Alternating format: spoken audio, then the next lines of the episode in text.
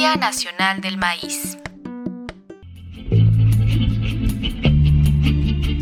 Los productos modificados genéticamente han traído consecuencias graves a nuestro cuerpo y la mayor parte del tiempo no atendemos a que somos parte del cambio. Basta con crear conciencia sobre lo que se está produciendo, en especial en la industria alimentaria.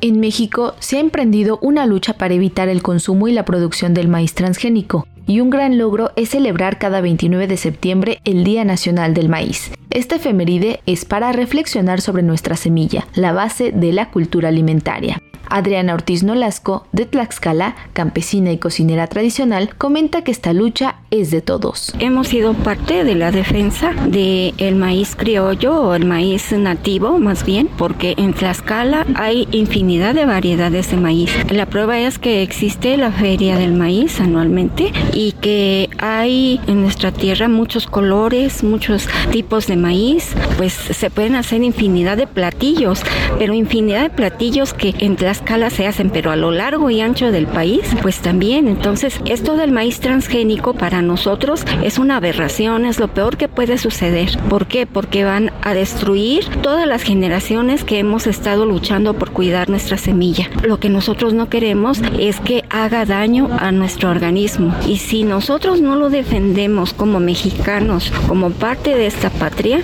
¿qué esperamos entonces? ¿Qué va a suceder con nosotros, nuestras tierras, con nuestros maíces nativos? Esta es una voz de alarma en donde tenemos que convocar a todo el mundo para que luchemos contra este tipo de siembra de maíz. Francisca Arias Rodríguez es una cocinera tradicional perteneciente a la comunidad indígena de hablantes Yocotán de Tabasco. Ella resguarda los saberes ancestrales y los transforma en sabores que se pueden degustar en su restaurante El Chontal. La preparación del peje lagarto, acompañado de tortillas hechas a mano y un buen pozol, son alimentos que promueve como parte fundamental de su comunidad. Francisca refiere que sin importar la región donde se produzca, el maíz posee un gran valor en nuestra cultura alimentaria.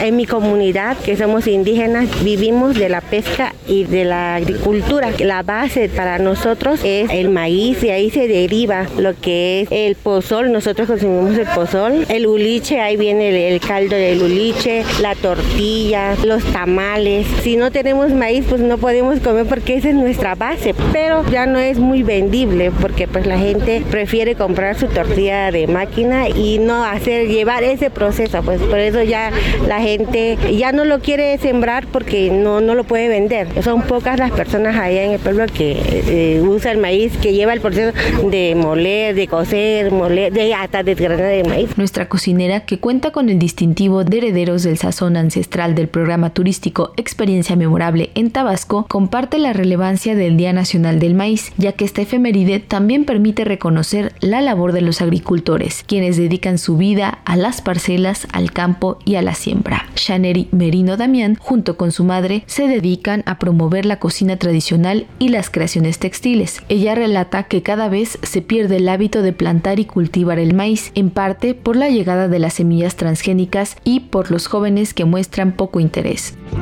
En este rescate de la comunidad al que se dedica Shaneri y su madre a través de los platillos y sus creaciones textiles, está el llamado para que reflexionemos sobre el lugar que ocupa el maíz en nuestras vidas. Es muy importante ponernos a pensar que nos metemos a la boca, ¿no? Entonces, si somos de las personas que solamente pensamos en cosas como momentáneas o transgénicos, pues en realidad estamos dañando nuestra salud. Y el maíz no es todo lo contrario, aporta proteína, aporta fuerza, aporta también este conocimiento y también aporta historia ¿no? Porque al final de cuentas hay mitos y leyendas sobre el maíz, ¿no? Que también tiene que ver con la cosmovisión de nuestros pueblos originarios. Y a partir de eso, pues también surgen historias. Y esas historias, pues son las que vivimos en casa, tanto en platillos como en fiestas y demás. Entonces creo que el maíz es muy esencial porque no solamente forma parte de nuestro alimento, sino nuestro día a día y nuestra forma de ver el mundo.